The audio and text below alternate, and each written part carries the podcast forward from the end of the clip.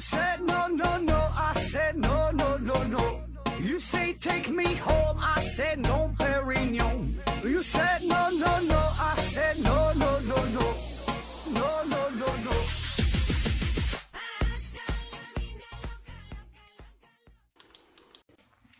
拼命探索，不计后果。欢迎您收听《思考盒子》，还是线上夜广听节目送奖品。奖品呢，现在一个是大家学公司提供的五大箱式台灯，还有一个呢是大家学公司提供的一份价值五百元的网络学习课程，还有一个呢是质检公司提供的五份尿液检测试纸。欢迎大家积极参与抽奖活动。之前呢，咱们整了一个叫“韭菜收割机”系列啊。最后悔的就是上期节目，上期节目我还巴巴给大家伙分析呢，又是什么培养消费习惯呐，又是寻找全新的什么知识付费的模式哈，整的像自己挺挺明白似的，叭叭给人讲啊。结果呢，上期节目播放量是突破了十万，我今天一一一看这播放量已经达到了十二万啊，我就合计这要是收费这一期这收费五块钱的话，这就是五十多万，六六六十多万了啊。这一个宝马五系就没了啊！对对，咱不忘初心，砥砺前行嘛！啊，终于没有被金钱所玷污啊！哎，说多了全是眼泪啊！今天开启一个全新的系列啊，嗯，叫听着就脑袋疼啊，听着就脑袋疼，聊一聊呢和这个大脑有关的话题。这个大脑啊，这个太神奇了哈！可以毫不夸张的说，大脑是宇宙当中已知的最复杂的这么一个物件啊。呃，咱现在呢能把人这个能送到月亮上啊，那能把这个探测器是送到火星上，叫可上九天揽月，可下五洋捉鳖啊，就连黑洞都能拍出个照片了。但是呢，对于大脑，咱们呢却是知之甚少啊。而且大脑这玩意儿，它离咱们并不遥远，对吧？并不像黑洞啊，有什么夸克呀这些东西，就看不见摸不着，好像离咱们很很遥远，对吧？你大脑这玩意儿，呃，这每个人都有啊。那么。从人类诞生那一天起，哎，我们就对自己的大脑是产生了浓厚的兴趣，就一直想研究这个东西，它是怎么工作的呢？这个背后它就有啥原理呢？可是呢，直到今天，仍然有很多的谜团没有被解开啊！所以呢，这一系列咱就是围绕着大脑哈，挑这么几个比较好玩的、有趣的一些研究的课题，咱随便聊一聊啊。那为啥叫听着就脑袋疼啊？因为呢，这一系列的关于大脑的这些研究吧，相对是。有点血腥，有点残酷哈，听着就脑袋疼啊。比如说今天要说的这个主题叫做裂脑人，嗯，裂脑人。那咱先简单做一个测试啊，左手画圆，右手画方。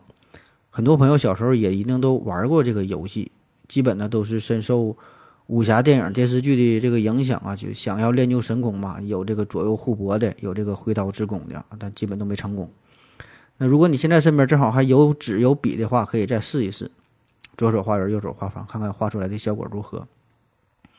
那如果你画出的是两个不太规则的，呃，近似于椭圆形的这么图案的话啊，那么恭喜你啊，你是一个正常人。啊，如果你真的成功的完成了左手画圆，右手画方的话，那么如果我没猜错的话，你一定这俩手啊不是同步完成的，呃，一一个先画一个后画，或者是左手在不停的画圆，右手呢是一顿一顿一顿一顿的啊，画出的这么一个正方形。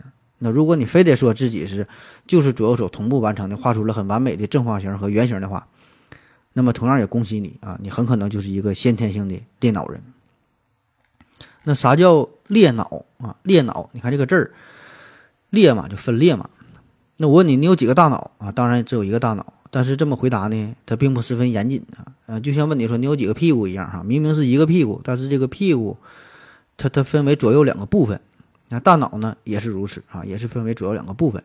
咱经常在网络上就看到有各种各样的一些测试嘛，就就是，呃，判断你说的你那那个左脑右脑哪边更发达，又有什么特长啊？是擅长空间思维啊，擅长逻辑思维啊，有什么细艺术细胞啊，又擅长数学推理啊？就测试嘛。当然，以我非常粗浅的认知吧，我觉得所有这些测试啊，基本都是扯犊子，就这么几道小破题儿是。根本不可能真实的反映出你大脑的潜在功能啊，因为你的大脑根本就没有潜在功能啊，你大脑就没有功能啊。但凡有点功能的，你也不会相信网络上的这些狗屁测试啊，这玩意儿你就是看着看个看个热闹哈，就千万别把这个东西当回事儿啊。还有网络上很多这种智商测测试哈，也是如此。呃，你一测完，这感觉随随便便就能达个一百三十啊，感觉自己很聪明啊。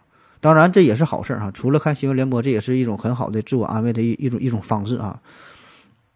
那么裂脑这个是咋回事哈？裂脑，咱说这个人的大脑嘛，它是由左右两个部分组成啊，或者叫左右两个半球，然后这两个部分呢各有各的特点，它们呢通过中间这么一个桥梁连接在一起啊。我们每个人的思维、记忆、理解、分析等等等等这么多的功能，都是大脑这左右两个半球综合作用的结果。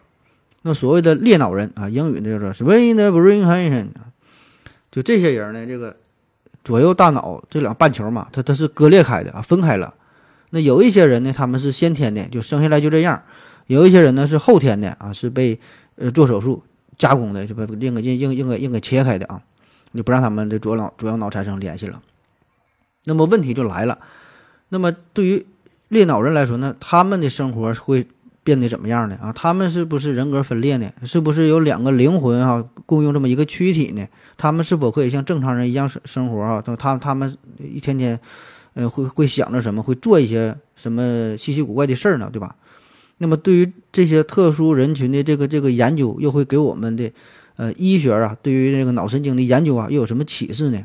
哎，你听这事儿啊，就感觉很有意思哈。就是咱这开篇。给你整的，就把这个这个你的小好奇心呢，给你拿捏的死死的啊！这这期要是开个付费的话，又一个那宝马三系啊。嗯，自从有人类这一天起啊，算了，咱从一个电影说起吧。咱说一个非常神奇的、非常传奇的这么一个电影。嗯，一九八九年哈，奥斯卡金像奖《雨人》，《雨人》这个豆瓣评分呢是八点七分哈，由呃达斯汀·霍夫曼和这个汤姆·克鲁斯。主演啊，我估计很多朋友也都看过这个电影啊，《雨人》。嗯，剧情呢就再不过多介绍了，这也不用说，也没啥意思，咱也不剧透，就一句话形容一下，就是剧中的主人公叫做雷曼，他呢是患有自闭症，就生活都不能自理啊。但是呢，他有一个特长，就是这个记忆力非常好。他他看到这些东西，不管看啥，就马上就能记住，就像照相机一样，就过目不忘嘛。那为啥叫雨人啊？就是形容他的记忆力很强，就下雨的时候啊，可以在一瞬间记住。每个雨滴的信息，啊，当然这个只是一种说法哈。另外一种更为主流的说法呢，就是，呃，这这主人公叫雷曼嘛，雷曼啊，雷曼啊，但他吐字不清，把自己读成 Rayman，、啊 Rainman 就是雨人儿啊，就直译过来。啊，后来这个雨人呢，这也成为了一个专业的名词，就是，呃，特指那些呢具有某种特殊才能，但是生活上，呃，不能自理的。呃，这种特殊的一个人群啊，咱经常看这个新闻上报道嘛，有一些天才儿童，呃，年纪轻轻的哈，可能十十十几岁啊，十三四岁就考上了某某著名的大学，但是说生活能力不行啊，生活不能自理，与别人交流呢也成问题啊，也没有什么情商啊，不就不会交流，上大学还得让这个父母陪着啊，那么这个呢就就属于典型的就是雨人啊。那雨人这个电影呢，它是根据。一起真实的事件所改编的，这是有生活原型的哈。这个剧中的主人公叫做雷曼嘛，那他的原型叫做金匹克啊，金匹克这个人。那现实中的这个金匹克，除了他不是自闭症以外啊，其余的表现和剧中的这个雨人还真就差不多啊，都是记忆力非常强大，而且就会记住那些大量的非常枯燥的、无聊的啊，甚至咱说感觉是没有用的这些信息啊，那他也能记住。而这位金匹克恰恰呢，就是一位天生的裂脑人。这个金匹克，他的记忆力可以强大到什么什么程度啊？他能够背诵出就所有他读过的这些书，啊就完全都能背下来。从小，大部分的时间都是待在这个图书馆里边，没事儿就看书就背书。据说呢，他看书就是正正常的在那一本书这一页嘛，他十秒钟就能看完，看完之后马上能背下来。据说他一生呢是背了一点二万本书啊！你想想这是什么概念啊？咱假设你就一天能看一本书的话，一年大约看三百三百本，对吧？十年是看三千本，你四十年才能看一点二万本，对吧？但人家是背了一点二万本书，而且这些书这个内容跨度非常大，从历史啊到文学到数学到艺术，就方方面面吧。呃，这些书籍全都包括。呃，同时呢，他对一百二十五年以内的各种文献可以说是了如指掌、如数家珍。你问他啥，马上就能给你答出来啊！被称为是行走的图书馆。同时，这个金匹克对于音乐的记忆，那也是不知道高到哪里去了啊！他可以记得几十年前听过的一个曲调，而且呢，还能借助钢琴把这个这个曲调啊这个旋律啊，呃，给给给你还原出来，而且呢，它能通过这个乐曲辨识出各种乐器啊，就就是一放这个歌一听就知道是啥，而且还能通过和自己脑子当中就存储的这么多歌曲进行匹配啊，能猜出这个作家是谁，你看非常神奇。但是呢，除了这个记忆这方面的天赋之外，这金匹克呢，在其其他方面就就显得比较弱爆了啊。直到四岁，他还不会走路啊，自己还不会系这个衣服的纽扣，而且在这个运动方面呢，呃，也是存在着很大的障碍。然后在一次。智商测试当中呢，据说呢，他只得了八十七分啊，这明显低于正常人啊。我想这就是他没用咱们中国的某某些这个智商测试的网站啊。那后来呢，是美国国家航天航空局这帮科学家呢，对金普克的大脑啊，就进行了深入的研究啊。确实是美国国家航空航天局，我也不知道为啥，我查到的资料就是这么写的。为啥是一个航空航天局对他研究哈？咱也不知道咋回事啊。反正就是一通研究。研究发现，这个金匹克的大脑和小脑呢，都存在着一些问题。就是他在婴儿的时候呢，患有巨头畸形症，就先先天性的一个一个一个畸形啊。这个呢，就导致了他的小脑受损啊。所以呢，他在运动方面啊，会有一些障碍。更重要的是，他患有胼胝体发育的严重不良，而且他的前联合呢也是发育不良啊。这个就是传说中的天生的裂脑人的表现。在这里，咱得先稍微普及一下这个大脑和这个胼胝体啊，这个基本的结构。呃，啥是胼胝体？啥是这个前联合啊？呃，这一个泌尿外科大夫就给你讲这个脑神经科学的事儿哈，你你你就你就凑合听吧，当当真的听。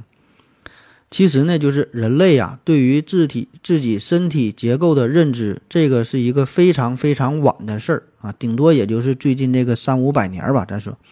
因为在漫长的历史长河当中，我们对于自己的躯体都是保持着一种叫敬而远之的态度啊。中国、外国都是如此。所以说，这个人体，咱这个身体更像是一个黑箱，就是你吃的是饭，拉出来的是屎啊。我们只知道这么些，但是说这个饭怎么变成的屎，这背后有什么工作原理，这个咱是不知道的。那话说，想当年，达芬奇啊，为了画画啊，同时也是想研究一下这个人体内部的解剖结构嘛。偷偷摸摸的是搞来了三十多具的尸体，你想想那么大的腕儿，对吧？你在在当时都得是把自己关在小黑屋里边，偷偷摸摸私下的进行解剖、进行研究。所以说，当时就很少，没有人敢去研究这个事儿，没有人去想研究这个事儿，对吧？就就觉得就人体就上帝造的吧，你这人不能把别人那个嘎开了，对吧？就解剖了吧，这也是不尊重。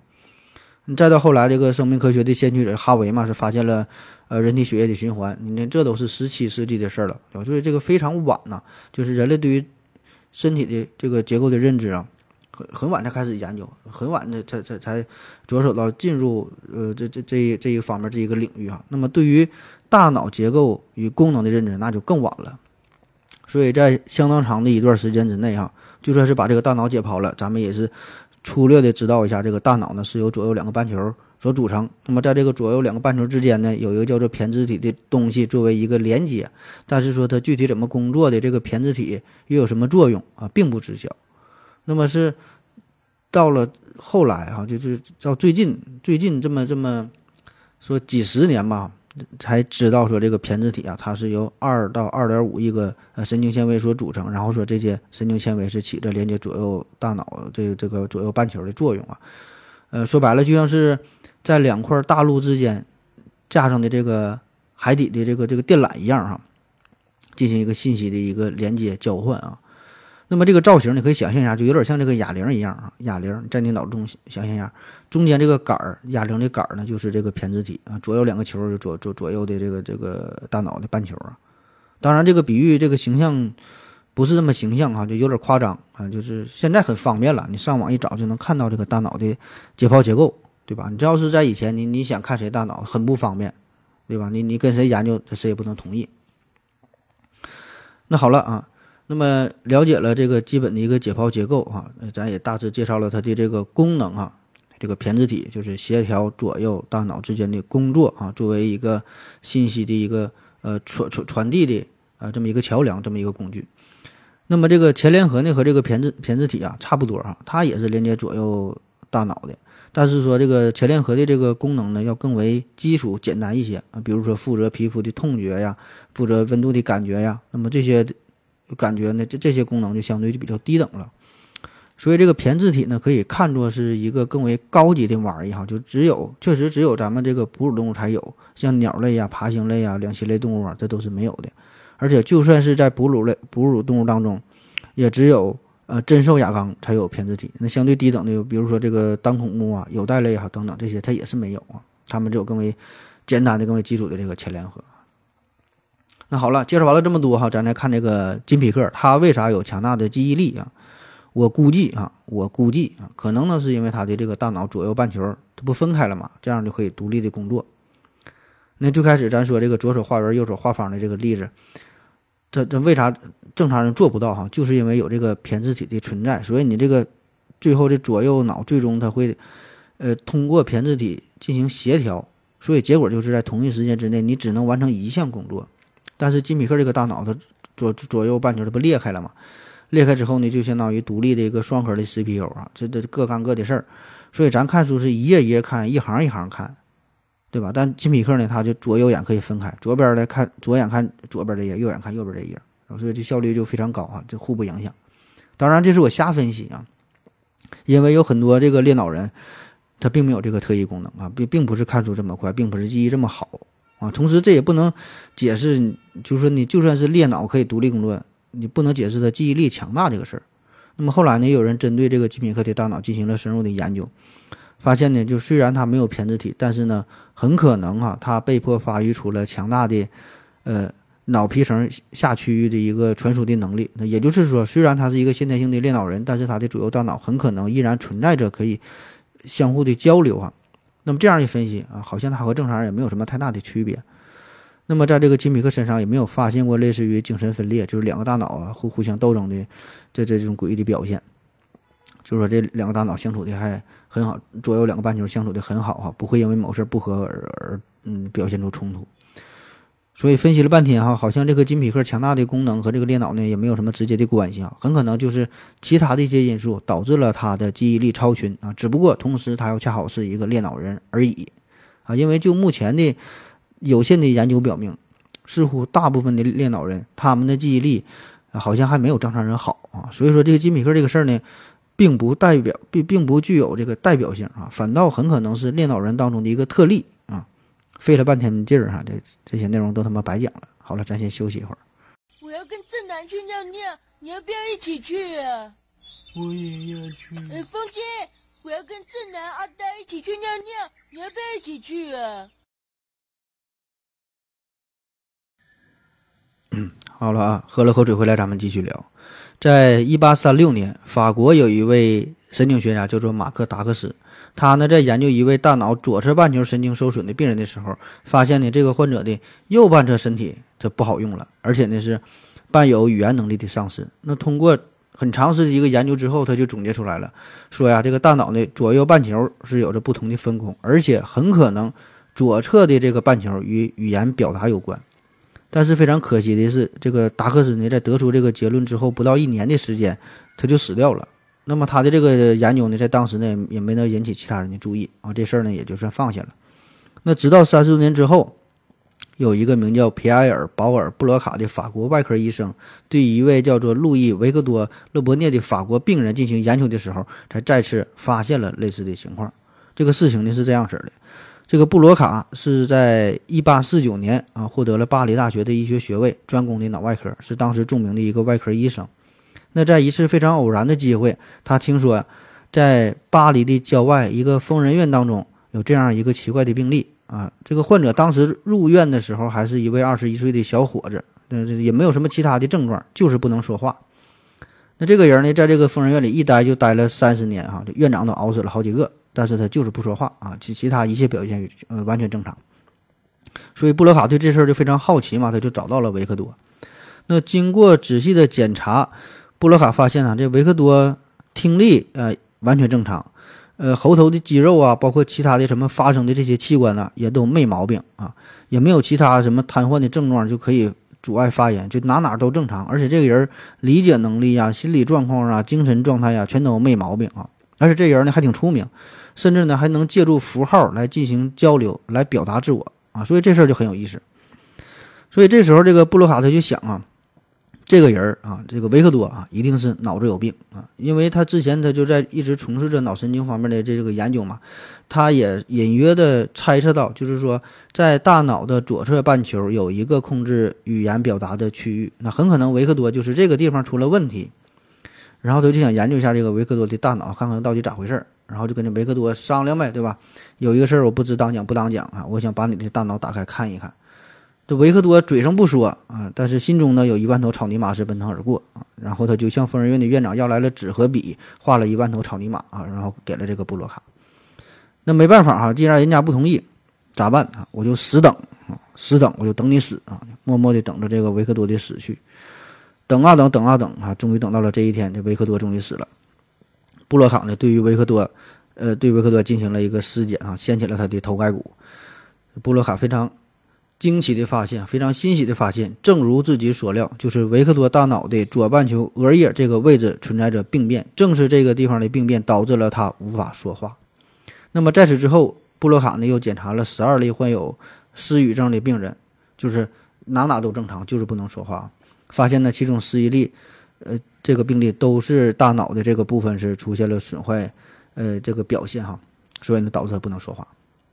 那随后呢，这个布洛卡呢就发表了一篇论文，叫做《人是用左脑说话》，他就把这个人的语言机制定位于左脑半球啊。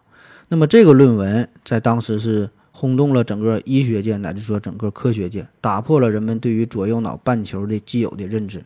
那对于失语症的研究也使得人类终于认知到了左右脑的分工不同啊，让人们对于大脑有了更更加深刻的一个了解。那为了为了纪念这个布洛卡嘛，人脑的左下。额叶临近区的这个地方，哈，就负责语言的这个地方，这称为布洛卡区啊。这个地方要是受损了，那就会出现表达型失语症，就是说这个人他的理解能力是正常的啊，可能可以听得懂你说什么，然后呢，他是说不出来啊，表达型失语不会说，说不出来，就能说也是说话断断续续啊，表达的支离破碎啊，就像有一些主播说话那样。那与之对应的还有另外一种叫做接受型失语，啊，这个是韦尼克区受损啊，这是另另另外一个地方跟它对应，呃，这是在大脑左半球的颞叶皮层哈，韦尼克区。那么如果这个地方受损，这个病人呢可以流畅的对话啊，就说话表达很自然，但是说的话乱七八糟，整个这个语句当中呢还有很多没有意义的词语啊，自己都不知道说的是啥，那说的很流畅，就自己都不明白这儿给叭叭给你讲的哈，就就就像另外一些科普主播那样啊。这就不展开说了，大家都深有体会。那么，在布洛卡这个研究之后啊，相当长的时间里，科学家们呢、医学家们呢，普遍都非常重视大脑左侧半球的研究。左侧半球负责说话嘛，负责表达嘛。那么，对这个右脑的了解是知之甚少啊。甚至当时主流观点就说呀，这个人的左脑才是进化的更为高级，呃，左脑呢是有着全面的认知理解的能力，而这个右脑呢是相对于落后，右脑呢甚至是附属于左脑，就左。左脑与右脑看似平等的，但是是右脑受左脑控制的啊，这个是当时的一个主流的观点。那么这个错误的观念哈，又是延续了很多年，直到另一位脑神经的大神出现，叫做罗杰斯佩里啊，这也是今天故事的主人公啊，罗杰斯佩里。这人是一个美国人，在一九一三年一九一三年出生啊。那他从芝加哥大学毕业之后呢，先是在哈佛大学灵长类生物研究实验室工作，后来呢是到的加州理工啊。那么，这个斯佩里来到加州理工之后，是结识了一大批非常顶级的科学家，哈，贼顶级哈。比如说理查德·费曼啊，这都是物理学界数一数二扛把子的了。结识了这个呃莱纳斯·鲍林啊，就是两次获得诺贝尔那个人啊。所以说，受到这么多高手的影响，斯佩里呢也一心想要搞个大新闻啊。怎么搞？他就研究裂脑这个事儿。话说，从一九五二年到一九六一年这大约十年的时间里边，斯佩里呢先后是裂了这这猫啊。猴子啊，猩猩啊，裂了很多动物的脑啊，就就就是切断左右大脑的连接，呃，然后呢，对他们进行研究啊。那么结果会怎么样哈？咱咱就看几个比较典型的、有代表性的这个这个实验啊。斯佩里呢，先是制作了一个裂脑猫啊，制作裂裂脑猫之后呢，看这个这猫啊，好像没有什么异样的表现，还是喜欢睡懒觉，还是喜欢吃鱼啊、捉老鼠啊，这些都很正常。然后这个斯佩里呢就遮住了这只猫的一个眼睛啊，教这个猫如何辨认三角形啊、正方形。等这个猎脑猫学会之后，他就把另外一只眼睛给挡上了，然后呢把原来挡这个眼睛的给给给给给给放开了，然后测试这只猫，结果就显示这个猫啊，他就把刚才学的东西好像全都忘了一样啊，都不认识。然后这个斯佩里呢又做了一个进阶的实验，就把这个猫的右眼给蒙上了啊，让它这个用左眼看世界，教这个猫呢走迷宫。那等到这个猎脑猫可以非常熟练的通过这个迷宫的时候，它再把这个猫的左眼给蒙上啊，用右眼再看世界。结果呢，这只猫它就懵逼了啊，我是谁啊？我在哪？我从哪来？我要到哪里去啊？就根本就不会走这个迷宫。所以呢，这也就表明了，从一只眼睛收集来的信息以及相应的这些知识储备，哈，都非常局限的储存在大脑的某一个特定的半球之内。如果这个胼胝体被切断之后，就阻止了记忆和思维从一侧半球向另外一侧半球的传递。所以，这个斯佩里就推测，当割裂了大脑两个半球之间的连接之后，每个半球就开始独立的工作。那么，每一个半球也都有自己的这种知觉呀、学习呀、认知的能力。啊，但是你没有胼胝体啊，他俩就没法综合在一起了。哎，所以这玩意儿它有点意思。那么很自然的，这个斯佩里就想到了，那如果一个人的胼胝体要是被切断了，变成一个裂脑人的话，会有啥样的结果呢？啊，这事儿大伙儿也都很好奇。然后斯佩里想做实验呗，就找人呗哈。嗯，逮人就问他，有有一个事儿我不知当讲不当讲哈。问了半天，为谁为谁谁也谁也没同意哈，就是没有一个愿意为科学献身的。那有人说了，你做个尸检，他说对这个裂脑人，有些先天裂脑人，就做这个尸检啊，看看咋样呢？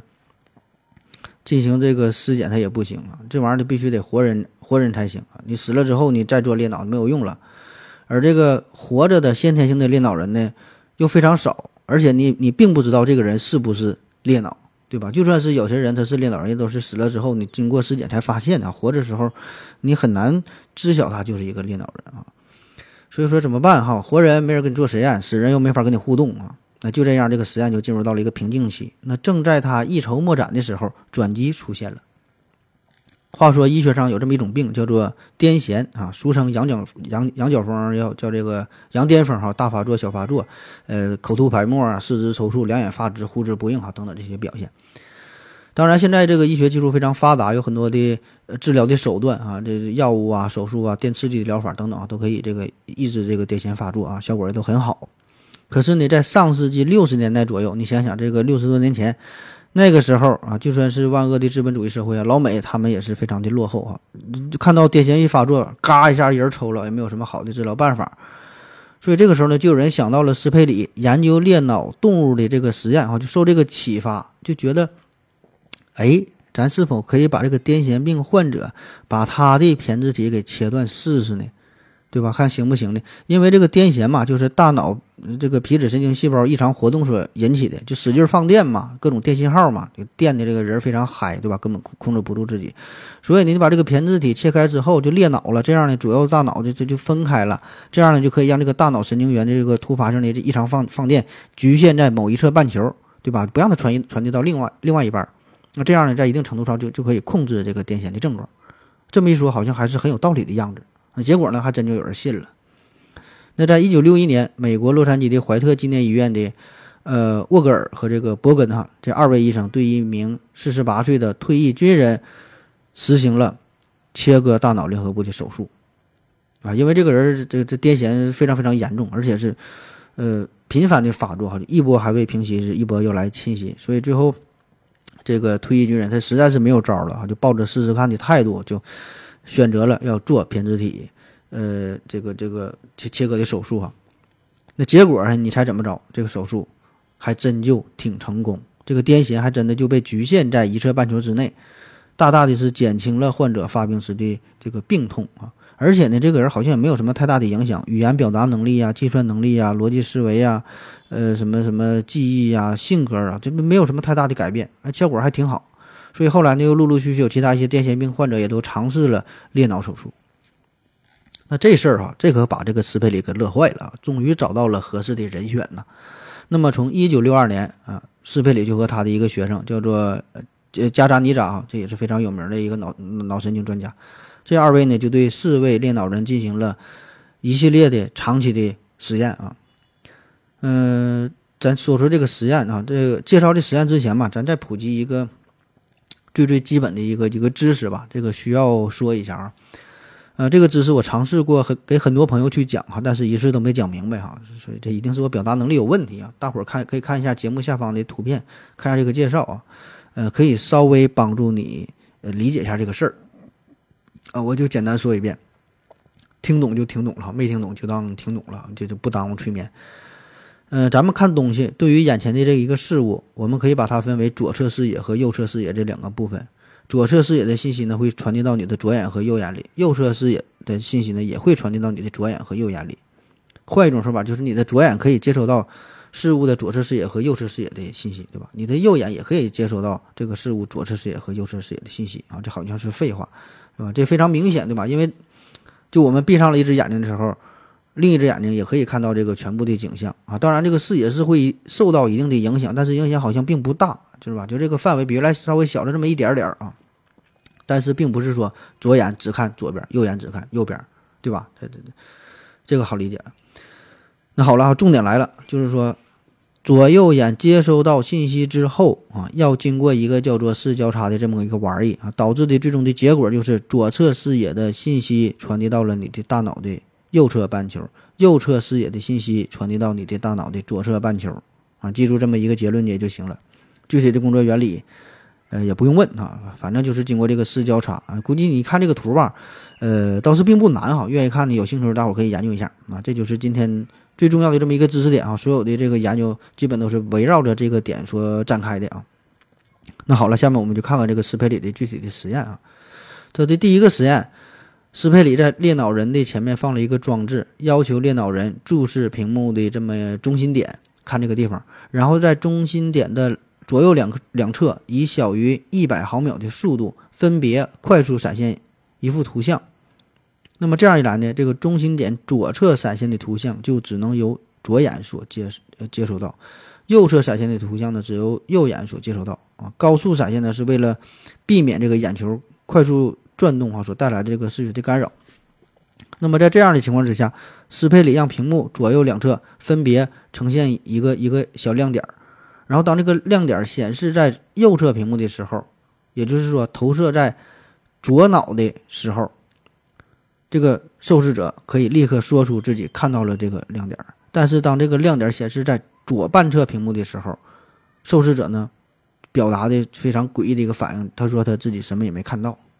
啊，这就带来了一个疑问哈，就是说，左右脑分离之后，难道是这个练脑人的左眼是失灵了吗？啊，他是真的看不到，还是说他看到了，但是没法表达呢？斯佩里呢就进行进行了一个一个改良的实验，就不再要求受试者用口头的表达哈，而是用手势来表达。结果呢，就当这个亮点出现在左半侧屏幕的时候，受试者通过左手的手势。非常清晰明了的传达了一个信息，就是他的左眼确确实实的看到了这个亮点。这说明啥？就是裂脑人的眼睛是没有任何问题的啊，他可以看到左侧屏幕的亮点儿，这个信号也可以传输到他的右脑，但是他的右脑没有语言表达能力啊，所以看到之后他是说不出来的。但是他可以表达出来啊，他这个右脑可以控制他的左手，可以用肢体的方式来表达。然后斯佩里呢又。呃，用一个单词啊，face 就是脸呐，让这个单词在这个受试者的右侧视野快速的闪现。那么右侧视野哈，这个信号就传递到了左左脑嘛。那么列脑人呢，可以准确的说出啊，看到了这个单词啊，face。但是呢，当这个单词在电脑人左侧视野快速闪现的时候，就传递到了右脑啊，他仍然说什么也没有看到。然后要求让他把看到的东西画出来的时候，他却可以画出一张脸。啊，这就说明问题了，就是左脑和右脑啊这两个半球，它都能够识别图像，都能够识别文字信息，但是这个语言中枢是位于左半球。那么在这个片子里被割割裂之后，每个半球都只能借助自己的方式来进行表达。那么右侧半球没有语言表达功能哈，所以它是说不出来的，但是可以画出来。之后呢，这个斯佩里又做了一个进阶版的实验，给这个裂脑人呢看着一个单词啊，hurt。啊，是 heart heart 啊，不好意思，我的发音呢，heart 啊，对，心脏，h e a r t 啊，heart 心脏，让这个受试者呢，右眼只能看到右边的这三个字母 a r t 啊，艺术这个单词，啊，左边呢就是这个 h e 啊，he 啊，他这个单词。然后这个裂脑人就说自己看到的单词是是这个 art 啊，就是这个艺术。那当这个斯佩里要求他用左手找出对应的这个单词的时候，他找出的并不是 art 啊，而是 he 哈 h e。那么如果你一直能跟上咱们的这个节奏的话哈，这个事儿呢也就不难理解了哈。当然，很多朋友听到这个地方，估计是已经睡着了啊。如果你还没睡着，我再给你讲一个实验啊。这个呢是检测猎脑人右脑的文字理解的能力。在这个左侧左半侧的屏幕上出现一段文字啊，描述的是测量时间的工具。然后这个受试者呢，可以用左手从各种物品当中呢，精确的是呃找出这个手表。这就说明他的这个右脑的理解能力也是没有任何问题的啊。但是非常诡异的是，在整个这个测试过程当中，他嘴上却说自己什么也没看到啊，因为他左脑啊就对应的右侧视野嘛，他确实他什么也没看到啊。那如果你还没睡着的话，再给你讲个实验。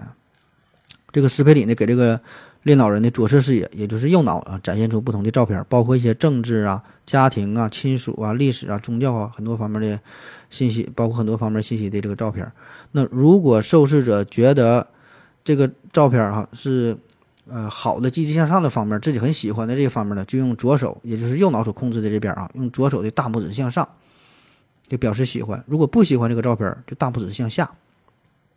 那实验过程当中，当这个受试者看到非常漂亮的芭蕾舞女演员的时候，拇指向上啊；看到这个希特勒的时候，拇指向下啊。那最后一张照片，看到自己的时候，这猎脑人呢一边非常腼腆地笑了，一边呢以非常谦卑的姿态选择了呃拇指向下。那值得注意的是，当这个右脑在对应的情景下呢，这个情绪呢似乎能够蔓延到左脑，脸部呢同样也会表现出对应的。呃，露齿微笑啊，或者是这个愤怒的一些情绪啊。那尽管这个左左脑对于这些具体情况呢是并不清楚啊。那这个实验也充分说明了左脑和右脑同样具有自我意识和社会意识的功能。那通过上述这些练脑人的实验呢，斯佩里就得出了一个结论：人类左右两个分离的大脑半球都具有各自的高级认知功能。左右半球在接受测试的时候，都显示出了自己的感知。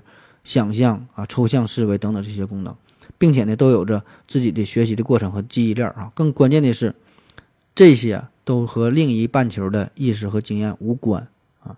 而且呢，原来一直被忽略的这个这个右脑是有着更加发达的视觉处理的能力啊，以及拓扑学方面啊，什么几何空间的识别能力。那通过这些实验，在一九八一年，斯佩里和另外两名科学家是共享了当年的呃诺贝尔医学及生理学奖啊。那他对猎脑人的研究，可以说是揭开了人类大脑的重大的秘密，打破了前人认为这个右脑是一个附属物的错误的观点，也打破了这个偏执体无用说，那让我们重新的认知了自认识了自己的大脑。好了，咱再休息一会儿。我要跟正南去尿尿，你要不要一起去啊？我也要去。哎，风姐，我要跟正南、阿呆一起去尿尿，你要不要一起去啊？好了，尿了个尿回来，咱们继续聊。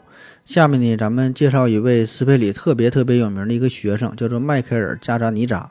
啊，这个人儿还健在哈，他还上过这个来过咱中国上过这个《最强大脑》呢啊。这个加扎尼扎原来呢是在达特茅斯学院上学，达特茅斯学院是美国著著名的八大常春藤联盟之一了。上学的时候，加扎尼扎就对人类大脑这个运行这方面，呃，有着浓厚的兴趣。那么，当他听说加州理工有这么一位大神哈，有这斯佩里，他呢就决定要加入到斯佩里的这个这个组织啊，就写写信找到了斯佩里。啊，当然有传说，呃，真正的原因呢是加扎尼扎的女朋友在加州理工啊，啊反正这都不重要啊，反正最后是加扎尼扎是加入到了斯佩里的组织啊，和他一同完成了刚才说的很多的关于猎脑人的实验。那在这个加扎尼扎毕业之后啊，自己呢也是从事于猎脑人这方面的研究。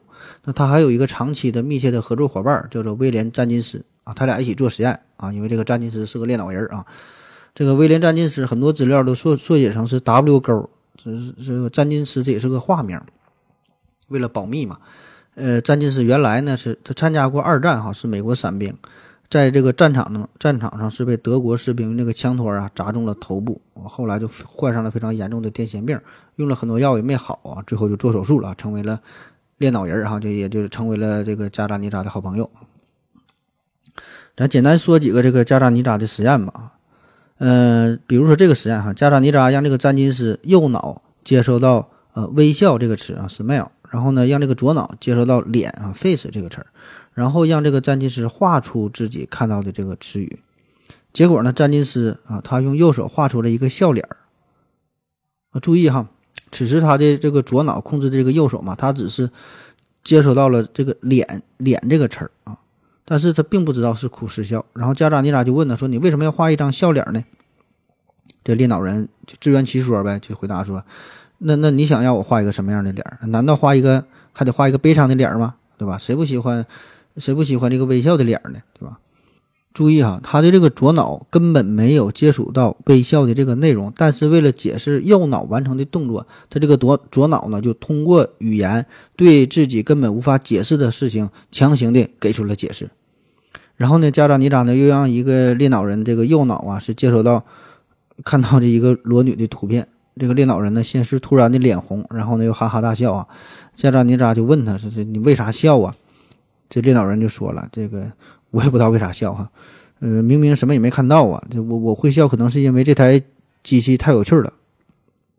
也就是说，他这个左脑呢，并不知道自己看到了怎样的信息，但是呢，还得去解释自己的行为啊，所以就强行的给出了这么一个非常荒谬的一个答案。那么后续的研究呢，也有很多类似的表现，就说明啊，这个人类哈，就咱们每个人都会有很多非理性的行为，很多时候我们并不是按照。自己真正的想法去做，而是先去做啊，在做出行动之后，再去寻找一个解释。比如说，当你扣衣服扣子的时候，啊，你会自觉不自觉的把最上面的接近领子的这个扣子也全都扣上了，然后给出自己一个理由啊，说我感觉有点冷，我得把这扣子都扣上。那其实真正的情况，这个并不是说你真正感觉去冷才去把这个扣子都扣上，恰恰相反，是你。先把这个扣子都扣上了之后，然后才会告诉自己冷，才会给出这个解释。当然，这个操作你是完全意识不到的啊！而且呢，这个人体它有非常强大的这个调节的功能，对吧？你你你你确实会受到这个精神的巨大的作用进行调节哈。你让你感觉冷就冷啊，让感觉热你就热啊。当然，这些你你是主观上你是意识不到的。那么再说一个最有名的关于这个加扎尼扎做的这个实验啊，加扎尼扎让这个猎脑人。右侧视野啊，也就是左脑接收到一个鸡爪子的图片，让他的左侧视野，也就是右脑接收到一个雪景的图片，然后呢，让这个猎脑人呢再看一系列的图片，让他从中找到和自己刚才看到的这个图像最相关的两张图。结果呢，这个猎脑人呢选择了这个图片哈，一个呢是一张公鸡的图片，一个呢是一张铁铲的图片。然后加扎尼扎就问呢，说你为什么选择这这两个图呢？猎脑人解释说：“因为我看到了鸡爪子，所以选择这个鸡的图片呢。啊，这这个解，呃，解释很合理，对吧？然后又问他为什么你选择这个这个铁铲呢？这猎脑人解释说：我选择铁铲，因为我要用这个铁铲给这个鸡笼啊，都打扫这个鸡笼嘛。那么这也就再次印证了刚才说这个说法啊，就是这个猎脑人哈，他能说话的左脑根本不知道这个雪景的存在。”但是呢，最终呢，他却选择了这个这个铁铲啊，就根本的原因是他的右脑看到了雪景嘛，然后产生了想要铲雪的这个关联啊，用这个铲子去除雪，所以说这个让这个电脑人选择了这这个图片哈，这是因为这个雪景啊和这个铲子的关联，但是他的左脑完全不能理解这个。右脑为什么这么去做？哈，他只能根据自己的这个猜测啊，自己的推断，给出一个言语上的解释啊。这也就是我们日常生活当中，咱也经常会遇到的情况，就是你以为你的大脑在支配着你的行为，实际上很多时候你的大脑只是帮你呃做出一个解释而已。这个左脑这个语言中枢其实是很擅长编造理由的，在没有理解这个行为真正的动机和潜意识的指令的情况之下，他也会。给这个个体编造出一个差不多的理由啊，以防止个体产生认知失调。那么这样呢，才能让一个人活得比较统一哈，看起来这个人比较正常。那在这些研究的基础之上，加扎尼扎和他的团队呢就开始重视右脑的潜能啊。原来重视左脑嘛，这回又重视右脑了，想要开发右脑的功能。那后来他还做了呃很多实验吧。比如说，他把这个四块六个面上有着不同图案的积木交给猎脑人，让他们按照规定的这个样子进行摆放。那么受右脑支配的左手总是呢能够很好的完成这个任务，但是这个右手呢却不能啊。甚至有的时候呢，右脑还会主动让左手来帮忙。那为了抑制住这个右脑的意识，受试者呢不得不把这个左手是坐在身下，不让他来动啊。所以这一幕看起来就好像这个身体里是有两个人在在在这个争夺进行斗争哈，这这都想展示自己的意志。感觉这这就像这个武侠片当中这个左右手互搏一样哈。我估计当年这个金庸老爷子也一定是接触过练脑人哈，才是。触发了他的创作思路哈，你像这周伯通左右互搏啊，你看这个，呃，周伯通真有点这个练脑人的气质啊。那么加扎尼扎通过以上这个实验就推论呢，就说就算是正常的人脑，这左右半球之间这个联系，它也不是充分的、完全的啊。比如说我们会有一些时候就会呃感到一种莫名的、说不出来的、没有原因的悲伤和情绪的低落，这个很可能就是右脑的一些特定的信息。感觉到悲伤了，但是呢，没能以语言信息的方式存储和表达啊，这样这个左半球就没法用这个语言来描述你的这种情感啊，你就是说不出来的悲伤。所以这种情况，我想大伙儿呢也都体验过，对吧？也也没有什么原因，也没有什么特别伤心的事，反正就是不开心啊。当然，这种解释对不对哈，咱咱也不知道哈，这就是一种研究的理论啊。那好了，今天的内容吧，呃，也就差不多了啊。其实关于这个练脑人的研究还有很多哈。这个噱头吧，这说的很有意思，练脑人如何如何，但是他真正这些实验，其实呢是比较枯燥乏味的哈，而且专业性很强啊，特别是咱们这一档音频节目，你想单纯用语言的方式把这个事儿进行描述，想解释清楚，呃，我没有这个能力哈，我我我也说不明白，我说明白你也听不明白啊，所以这个事儿吧，咱还是听个热闹吧，以催眠为主啊，有兴趣的可以在网上一看这些资料，一收集一大把一大把的，很多很多的。那回顾上世纪中叶啊，对于裂脑人的这段研究，嗯，可以说是完全颠覆了以往人们对于大脑的认知。这个猎脑人呢，也是提供了一个不可多得的一个研究工具啊，这就是非常非常好的一个切入点。你要不然就没有这个猎脑人的话吧，对于这个脑神经的认识还真就不太容易啊。当然，用今天的眼睛眼光来看，这个事儿在伦理学上可能会存在这些问题啊，比较有争议啊。但是说今天咱们。这个重点咱不是讨论这事儿，也不是伦理局哈。现在呃也是应该是没有练脑人了。现在这个呃科学技术足够的发达了，可以有各种成像的技术，就可以呃看到这个大脑左右半球如何工作的哈，就不用练脑人了。那从这个一九六一年斯佩里提出左右脑分工的这个理论学说到现在，你看这已经是六十年的时间，感觉吧对这方面的研究都非常专业，非常的高深哈，和和咱们离咱们非常远吧这个事儿哈。但是哈，实际上这事离咱们真就不远啊，就在我们身边。如果您是一个八零后、九零后的朋友，多少会有一些印象。就前些年有一个非常流行的词儿，叫做“右脑开发”，后来呢又有个“全脑开发”，对吧？现在可能不太火了哈，因为现在有这个量子波速读了哈，这个片子也是与时俱进的，讲究这叫可持续发展啊。右脑开发哈。说当年这个右脑开发这事儿为什么能流行起来啊？当时为啥这么火？其实呢，也和今天咱们讲的这个事儿多少有一定的关系啊。这个左右脑分工的理论，呃，大约吧，也就是十多年前，在咱们国家是从理论啊开始走进现实。呃，当然这里边我估计可能是有一些是因为翻译的原因，有一些是理解的原因，有一再加上这个市场的监管不力啊。咱们很多的资料都是引进小日本的，当时小日本估计可能也没学太明白，反正就是左右脑这种分工理论传到了中国以后，我感觉哈是被传播的一塌糊涂，或者是说故意被一部分人所利用啊，故意给他妖魔化。也许说人家理论是好的理论没有问题啊，就精是好精，但是呢被咱们念歪了。然后呢再加上那段时期，你就想想十多年前、二十年前，对吧？呃，也就是这个千禧年，是二零零零年，这个这这时候，当时咱们国人对于教育有一种执念哈，再穷不能穷教育，再苦不能苦孩子啊，不能让孩子输在起跑线上，对吧？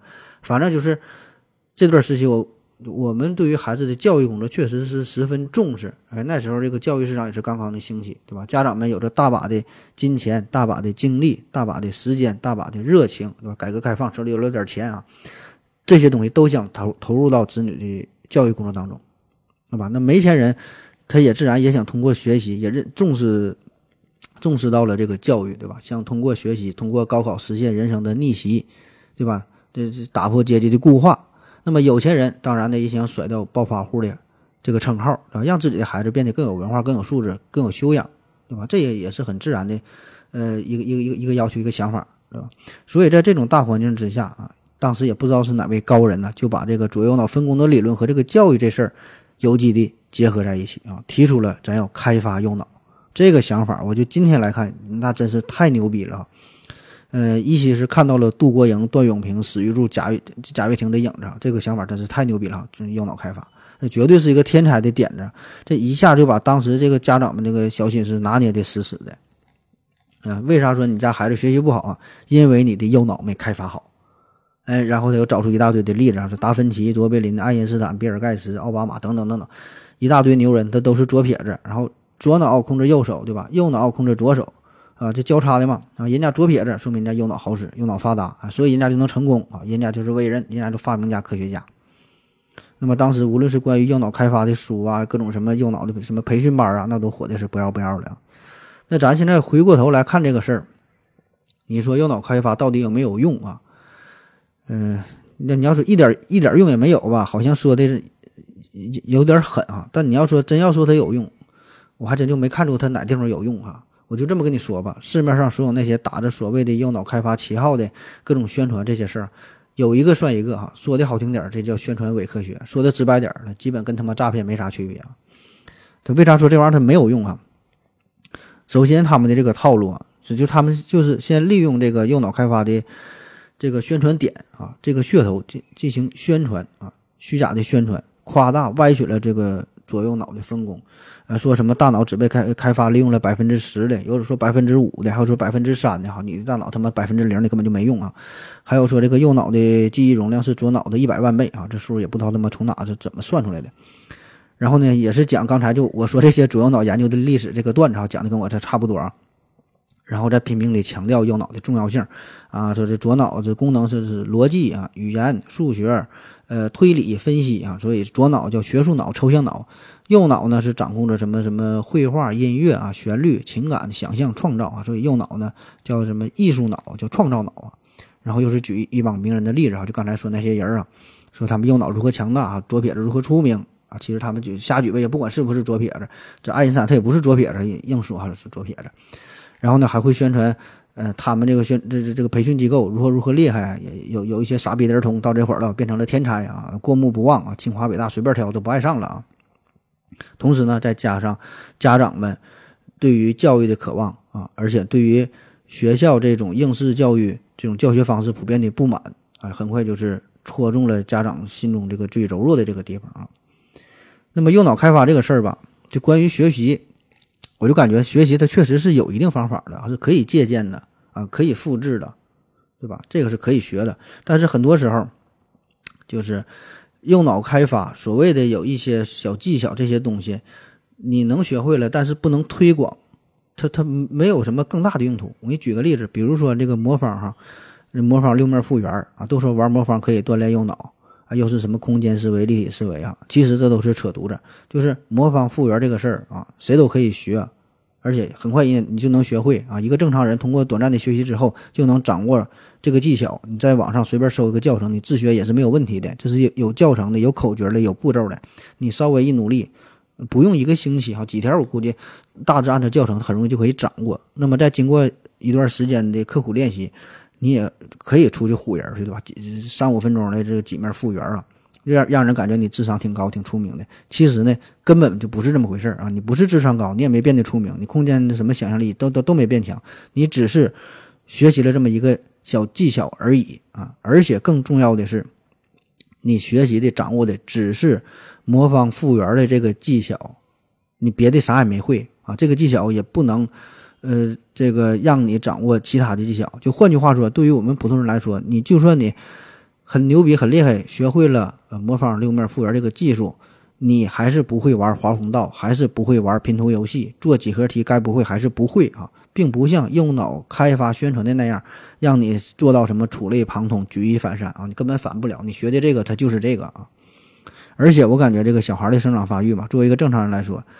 你这个身体它本身都是有自然周期的，老话说得好，叫三翻六坐七滚八爬。那小孩到啥时候他就是干什么事儿，你教不教，到时候他也会做，你摁也摁不住啊，到时候他就会走啊，到时候他就会说话。这正常人啊，他只要他是正常往发育生长，他都是这样。这些基础的技能不会因为后天的干预而产生明显的变化啊。大脑的成长也是如此。所以说有一句话，不知当讲不当讲啊。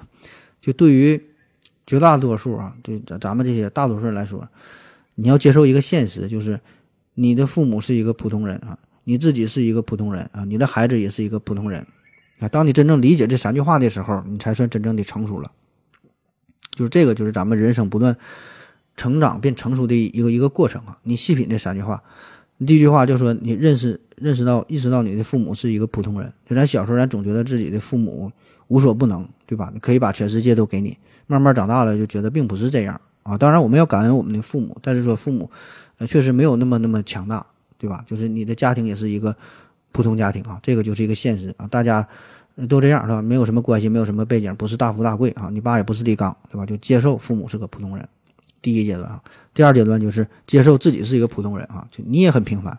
你上小学的时候一定犹豫过，我到底是要考清华还是要考北大？天天他妈愁的哈，我这都去哪好呢？后来发现呢，是自己多虑了哈，想的太多啊。你真正应该考虑的是，到底学习挖掘机专业还是学习汽车维修专业啊？因为我们总是听了太多太多逆袭的故事，太多太多励志的故事，喝了太多太多的鸡汤啊，最后才明白哈，自己他妈就是一个普通人，就是一个平凡人啊。意识到这个事儿哈，你就进入到了第二阶段。那第三阶段哈，说这个。呃，意识到自己的孩子是一个普通人，那么当你步入工作之后啊，结婚生子，有了自己的孩子，就把自己所有的希望啊，人生的希望，自己不行啊，就望子成龙，把自己所有希望寄托在寄托在孩子身上，倔强的以为奇迹可以发生在自己的孩子身上。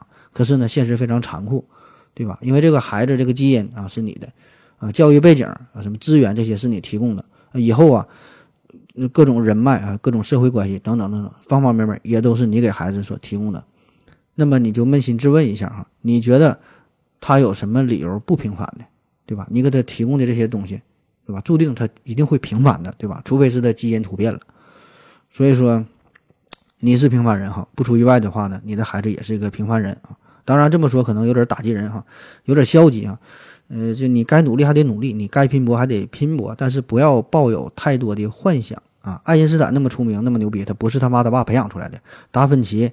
如何如何，他也不是他妈他爸培养出来的，对吧？就是人群当中天才与傻子的比例，基本它是符合高斯分布啊。特别聪明的人和特别傻的人，他都是少数，大多数人就像是咱们这样扔大街上都找不着的这种平凡人、普通人啊。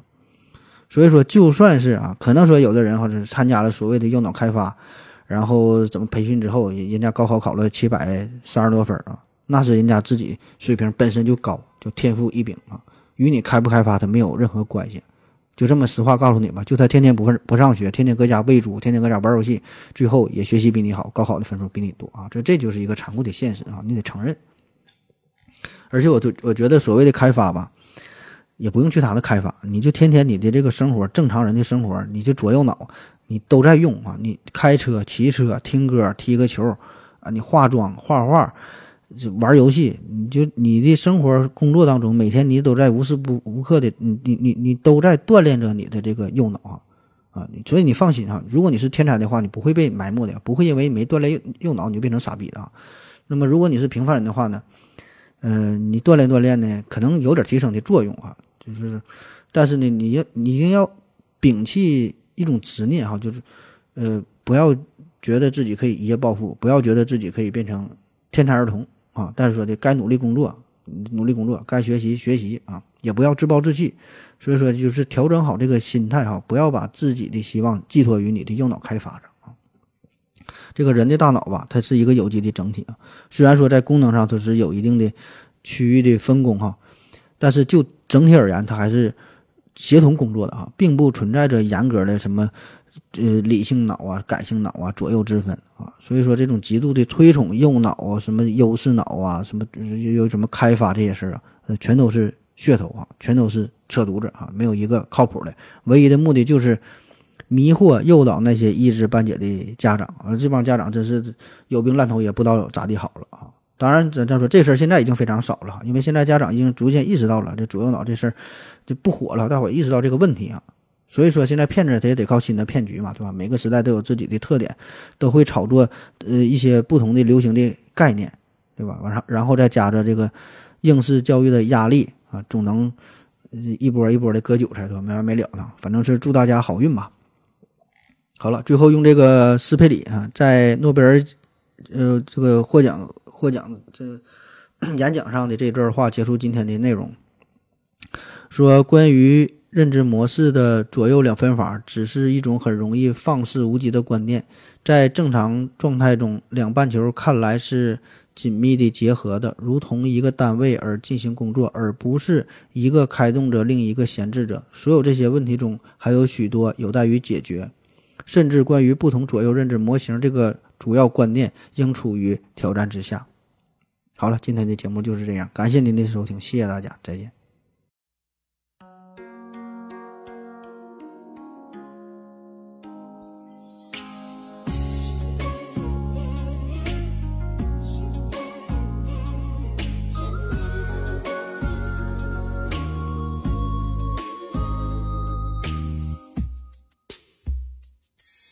左手写他，右手写着爱，